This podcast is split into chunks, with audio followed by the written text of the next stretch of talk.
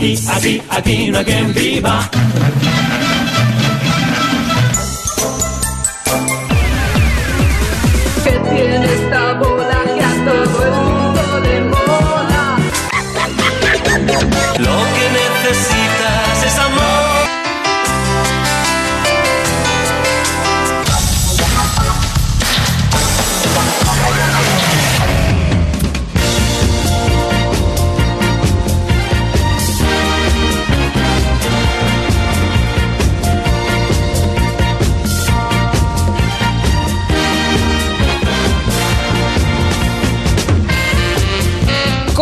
¿Cómo está Borja Terán hoy que no te tengo a mi lado? Hoy, Buenas te- tardes. hoy estoy muy lejos y muy solo, Julia Ay, Otero. pobrecito, pero se viene llorado de casa. Sí, me siento un poco alsina, ¿eh? Sube la música, baja la música, eh, ponmela más alta. Bueno, eh, hemos lanzado ya la pregunta del concurso que Sí. querías tú compartir con los oyentes. El concurso Sí. de la tele que recuerdan con más cariño. Eh, hoy vamos a hablar de concursos en la tele, uno de los géneros televisivos por excelencia, uno de los que mejor explica, diría yo, la sociología de un país, su economía, sus intereses, sus ilusiones. Es aquello de si conoces lo que se regala en los concursos de la tele, sabes cómo es y cómo está ese país, ¿no? Totalmente, nos define totalmente. E incluso, ahora, estos últimos meses estamos viviendo una lucha muy interesante entre dos cadenas, Antena 3 y Telecinco, porque las dos cadenas tienen dos concursos culturales que van muy bien. Está muy bien porque eh, parecía un- que hubo un tiempo en que el género del concurso estaba muerto, pero ¿Qué estamos va? en pleno boom. Nunca mejor dicho, nunca mejor dicho, ¿no? Boom con los lobos, estos concursantes que estuvieron aquí en la pasada temporada, los tuvisteis. Sí, y los que, cuatro vinieron, sí. y que arrasan. Arrasan en cultura general, son muy cultos, pero también arrasan en audiencia. Y esto es muy importante porque han conseguido debilitar a Pasapalabra, que es un gran éxito de Telecinco, y eso tiene sus efectos secundarios, Julia, porque provoca también que los informativos, el programa posterior a los concursos, suban la cuota de pantalla. Ahora que se habla mucho de que Televisión Española ha perdido audiencia en sus telediarios, y a veces se dice que es por los cambios mm, de la gestión en, en el ente público, en realidad es más por culpa del éxito de los concursos que preceden a los informativos en las dos cadenas privadas, fíjate tú.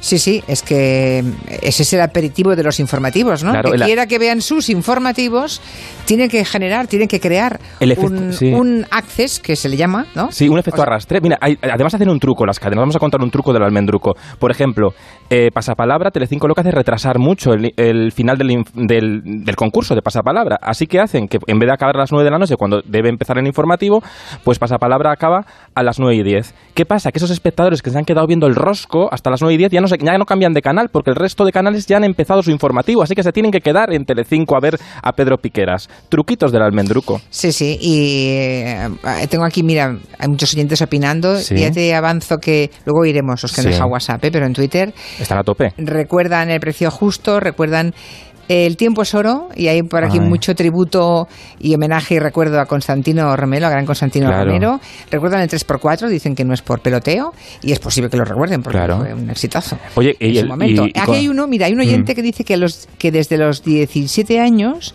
Sí. como suspendía siempre, cada verano tenía que quedarse con la familia trabajando. Y que a los 21 años ganó con lo sabe, no lo sabe, mil euros Anda. Y que entonces fue el, el único año en su vida que se pudo ir de vacaciones a Ibiza. Anda, fíjate. Oye, pues está muy bien el, el homenaje también a Constantino Romero, porque Sí.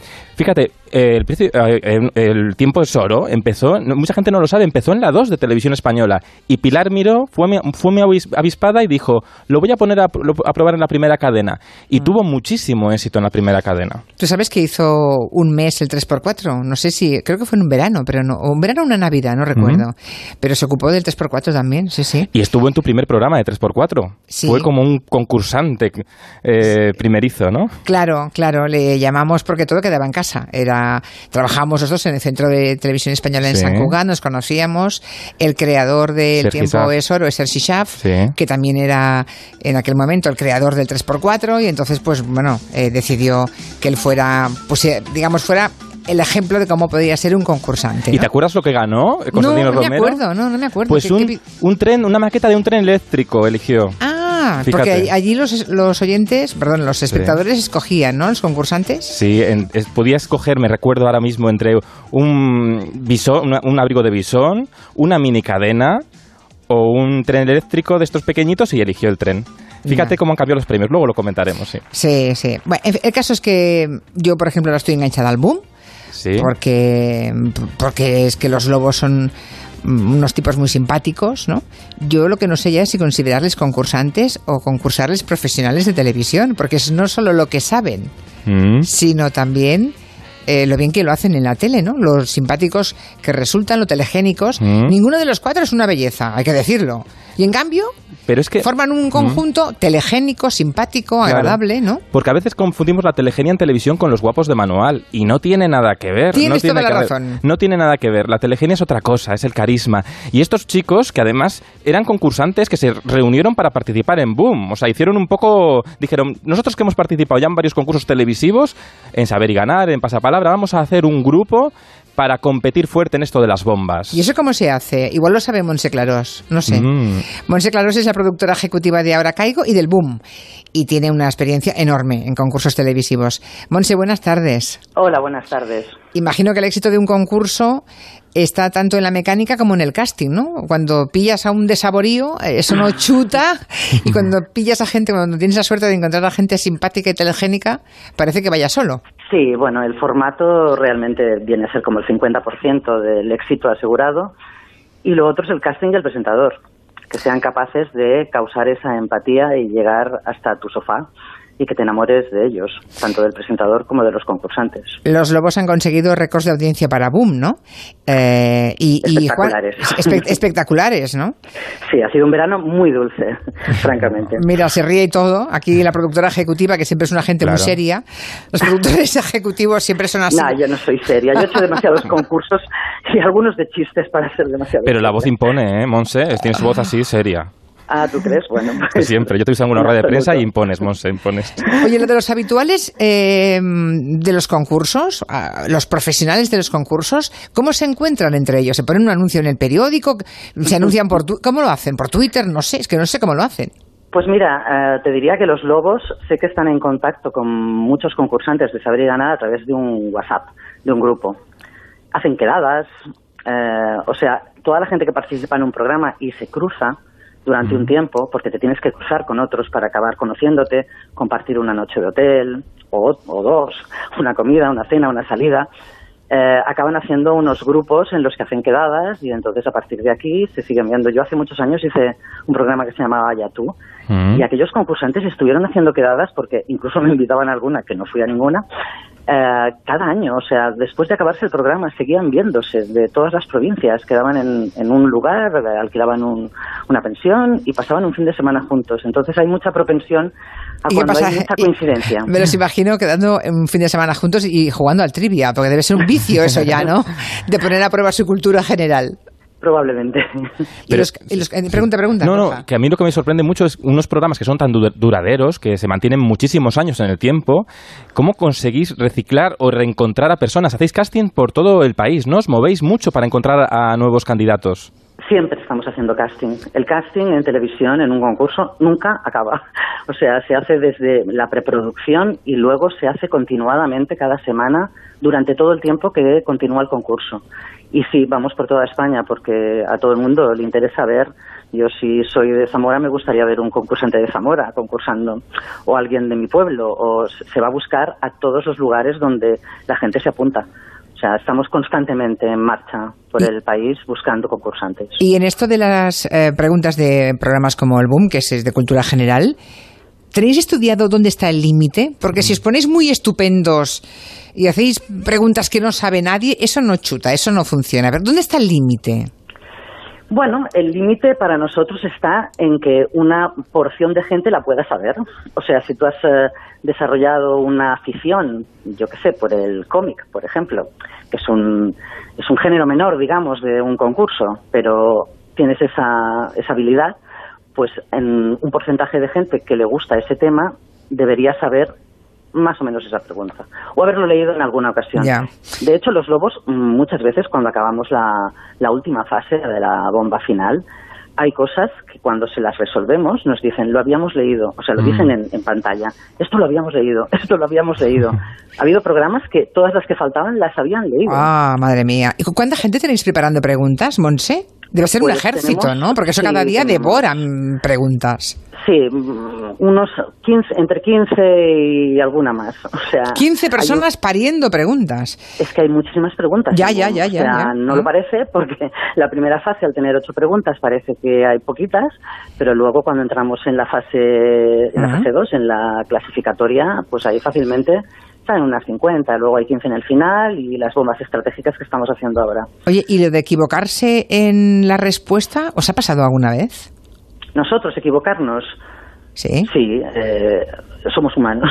Ya. A ver, Borja, Sí, creo que tienes Pero- unos ejemplos. No, ¿verdad? bueno, no, eh, eh, Sí, bueno, porque sí. creo que contrastáis mucho, la, la- contrastáis mucho las respuestas para que no os pillen, ¿no? Tenéis como un buen periodista, tenéis que tirar de tres fuentes, ¿no? Tenemos que tirar de tres fuentes eh, fiables, que no es Internet a la, bra- a la brava, digamos. Vale, sí No que es no, googlear, no ¿eh? vale la Wikipedia, vamos, la Wikipedia, No. niños, no os fiéis, que no da mucha... No. Yo he traído aquí un corte de... Porque a mí me flipa lo del casting, porque encontréis a gente, a especímenes muy curiosos, como esta chica, la chica de Lola que haces que se convirtió en viral. Escuchad. Te considera rival difícil. ¿Qué te parece? ¿Por la clase? Esta es la rival que te parecía difícil, ¿no? Oye, ¿qué pasa contigo? ¿Cómo animas? Ahora en serio, ahora en serio, ¿cuál es tu, cuál es tu nombre? Me llamo Alicia. No hay chiste. ¿Qué pasa con ustedes? Pero porque, pues eso, digo- eso digo yo, porque os reís. Pero, ¿y tú pero qué esto... Pero esto... eh, claro, este, mira, este verano en Telecinco se estrenó un programa sobre Pero cocina. esa chica tenía esa voz. Claro, esta chica Sí. es cuánto es de verdad, ¿Cuán- cuánto es de verdad porque La gente que palabra sí. caigo es toda de verdad, Sí. eh, te lo aseguro. O sea, Sí. eh, Es un corte programa de la hora caigo muchos esto. Sí. de gente, sí. Pero qué barbaridad esa chica, claro. Yo me imagino en el casting la veis pasar. ¡Hola! Y decís, esta, por favor, que venga ya, ¿no? Bueno, y además son personas que además tienen su momento, ¿no? Por sus peculiaridades. Sois malotes, sois malotes, confiésalo, Se han Monse. presentado, se han presentado. Hombre, ya, ya, se ha presentado, pero es que lo ves venir por... Yo es que os imagino, en un pasillo, veis a, a 50 metros, ya veis, uy, este, este para adentro. Claro, porque no, que ahora Caigo sí. tiene una gran variedad de concursantes. Lo que se busca es que, precisamente eso, al ser 11, que haya mucho mucho contraste de, de personalidades y de Mm. personas. ¿Qué más, Borja, tienes por ahí? Bueno, yo ta- también, eh, tú que, Monse, has llevado tantos, tantos programas y tantos míticos, también es muy importante a veces en alguno de estos programas, como en Pasapalabra o os pasaba en Atrapa un Millón, tener eh, padrinos famosos, ¿no? Y ahí hay que recordar un momento que tú estabas detrás, que nos pasó con Remedios Cervantes, el sal y el azúcar. No estoy segura. Es que no, no tengo ni idea. No estoy segura. es que no lo sé. No tengo ni idea. Me yo suena no más sé. el sal, no sé. Me suena a mí más el azúcar, fíjate tú. Yo Es que no me suena el azúcar. Vaya, vaya ayudita, remedio. ¡El azúcar! No, no, no. Se ha acabado. Ay, Esto era Terrible. Remedios Cervantes, madre mía. esto fue un impulso que tuvo Remedios Cervantes. Monse, ¿cómo lo vivisteis? Esto fue traumático, pero tuvisteis el gran momentazo televisivo de los concursos de los últimos años, Bueno, ¿eh? Fue, to- sí, fue totalmente inesperado y, y seré sincera contigo, cuando sabía que se iba a emitir, tampoco era nada consciente ni yo ni mi equipo de que iba a tener esa repercusión. O sea, sencillamente ¿No? fue un error de última hora de ella, de una mala intuición, hizo un cambio muy inesperado y muy mal Ella- enfocado eh, para el concursante. Ella pidió repetir durante la grabación. Diría, no se puede rebobinar, dice en un momento dado, ¿no? Sí, pero es que no se puede rebobinar, porque además eh, el, el programa es eso, o sea, tú tienes un famoso que te acompaña y lo que pase hasta el final es lo que pasa y eso es lo que vamos a emitir. No vamos a parar para dejar mejor o peor a, a nadie. O sea, el programa estaba cerrado y acabado. Menuda Este gracia, chico volvió. menuda gracia ser el famoso que hunde las posibilidades económicas de ganar a un concursante. Bueno, luego hay que decir que el chico volvió, le disteis una segunda oportunidad y ganó el triple. O sea, que no le salió del todo mal, aunque él se enfadó ese día, y se, se le notaba, la cara era transparente, tan importante en un casting, ¿no? Mm. Que los, los chicos y las chicas que van sean transparentes, ¿no? No había otra forma, sí.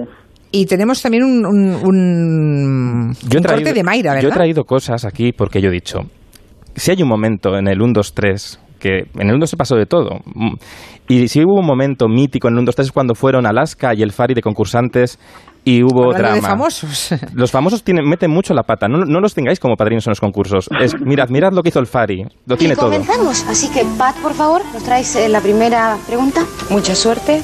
Suerte la de tu novio. Ay, Fari. Por 25 pesetas, deben decirnos Utensilios para comer y beber. Por ejemplo, las copas. Un, dos, tres, responda otra vez. Las copas. Las copas. El vino. El vino. El Fari empieza muy fino. Se ve que le gusta el vino. Ay. Bueno, no tengo palabras. Mira, eh, el Fari no aguantó ni una, o sea, a la primera. Porque es, es identificable también esto. No estaba escuchando a Mayra, no estaba escuchando. Monse, ¿qué os ha pasado a vosotros? ¿Así alguna anécdota que os haya su- sucedido en tantas grabaciones con famosos que creen que controlan mucho la tele y luego les preguntas si se quedan en blanco? Pues mira, es que el ejemplo más famoso ya lo has dado tú. Sí. Remedios Cervantes, que se le aconsejó que dejara que el concursante, o sea, en, en estos programas especiales nos parecía que era un buen consejo hacia el famoso que dejaran que la última elección de la última pregunta, que es cuando pierdes o ganas todo, eh, fuera al 100% eh, exclusiva del concursante, a menos de que tuvieran un conocimiento muy extenso de ese tema y estuvieran al 100% seguros, que nunca la puedes estar. Entonces ese es el consejo que se les daba, pero claro, entre tantos consejos que les das antes de empezar, pues mira, haz esto, haz lo otro, quizás este se fue un poco por otro lado y Remedios no, no era muy consciente de él. Porque esto es lo que nos parece, que al final el concursante es quien tiene que, te- que llevar las riendas Ahora- de lo que estás haciendo. Al que se le ocurrió el tándem Alaska con el Fari también tiene coña, ¿eh? Seguro que fue a Chicho Bueno, Serrador, que tenía un olfato para el espectáculo impresionante, ¿no? Sí. También tenemos otra Bueno, tenemos otro, momen- resbalón, ¿eh? otro momento mítico que recordaréis de Password, un programa de cuatro, que, es, que era aquel del abril y cerrar. A, a- escuchad. Abril, cerrar. Abril, cerrar. en el... Es Elena, Elena Furias estaba jugando, de- había que decir como el contrario y la chica se lió y en vez de... Bueno, es, este es de este tipo de frases que se han quedado ya en la sociedad. Tú pones en Twitter un día abril y te pone la gente cerral. Pues yo no me acordaba, fíjate, no, no me acordaba. Y tenemos una sintonía, a ver si ustedes la recuerdan. Venga, vamos a ello.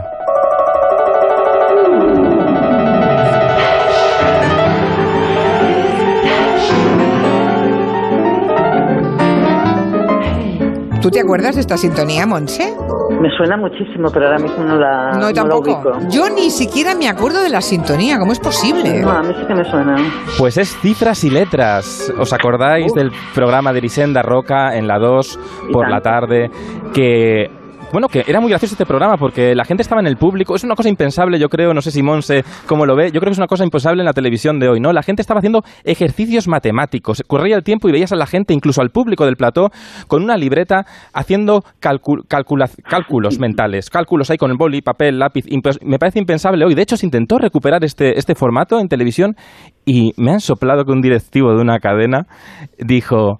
Podemos recuperar cifras y letras, pero sin cifras, porque las cifras como que son muy difíciles, eh, son muy difíciles para la gente, no puede jugar desde casa ya.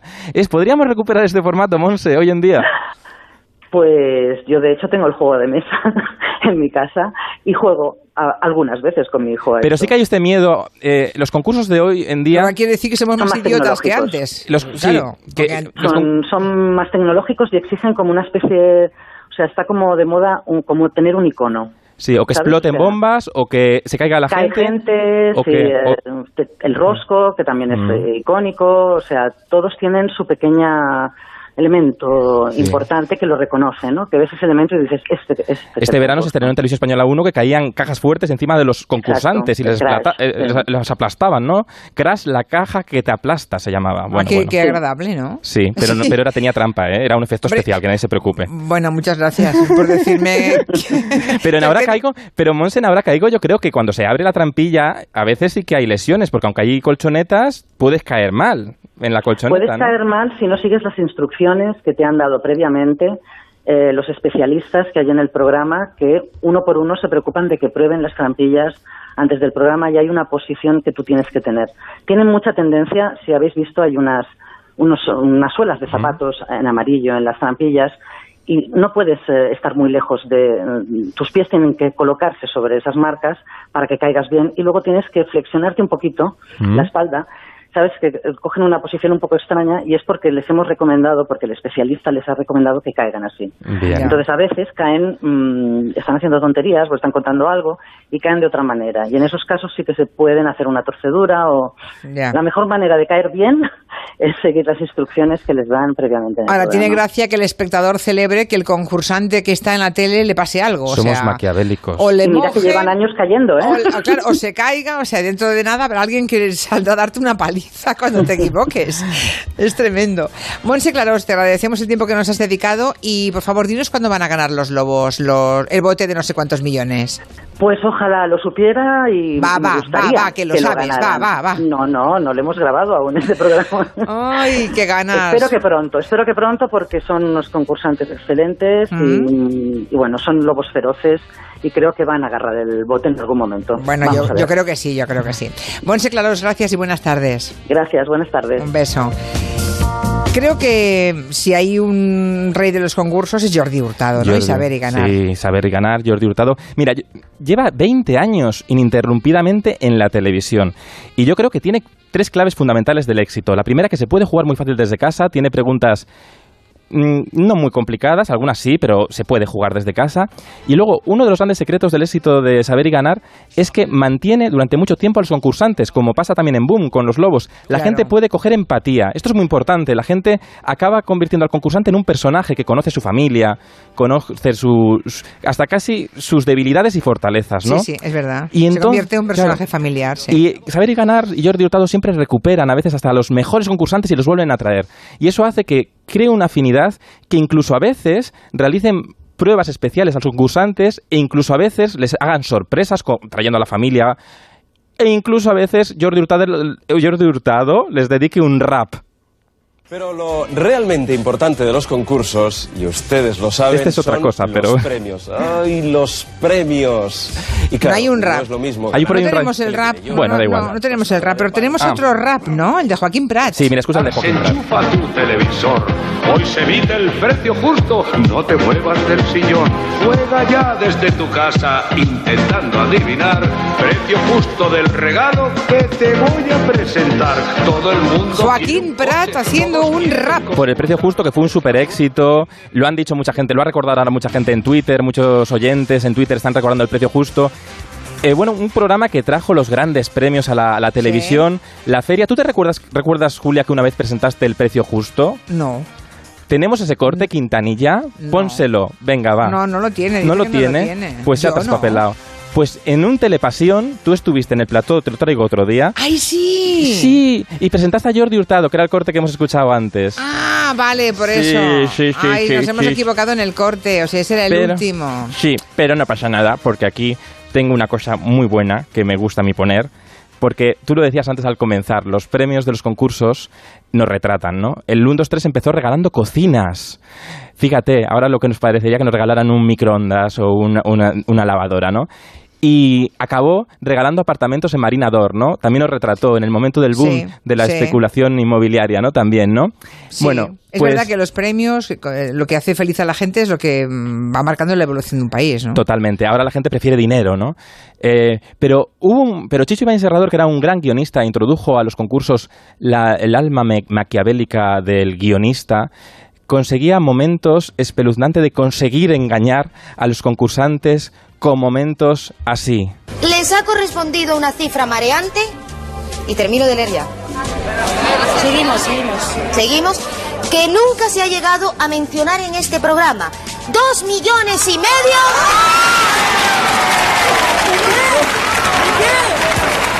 ¿No he dicho de qué? Ay. Dos millones y medio de cerillas. Ay. Era terrible. Bueno, esto era, esto era el, el chute de que decíamos antes. O te mojan o te tiran al suelo. Qué buena la este- pausa dramática de, de Mayra, ¿eh? Para crear ese momento de suspense. Los, los chicos estaban celebrándolo. Ay, me voy.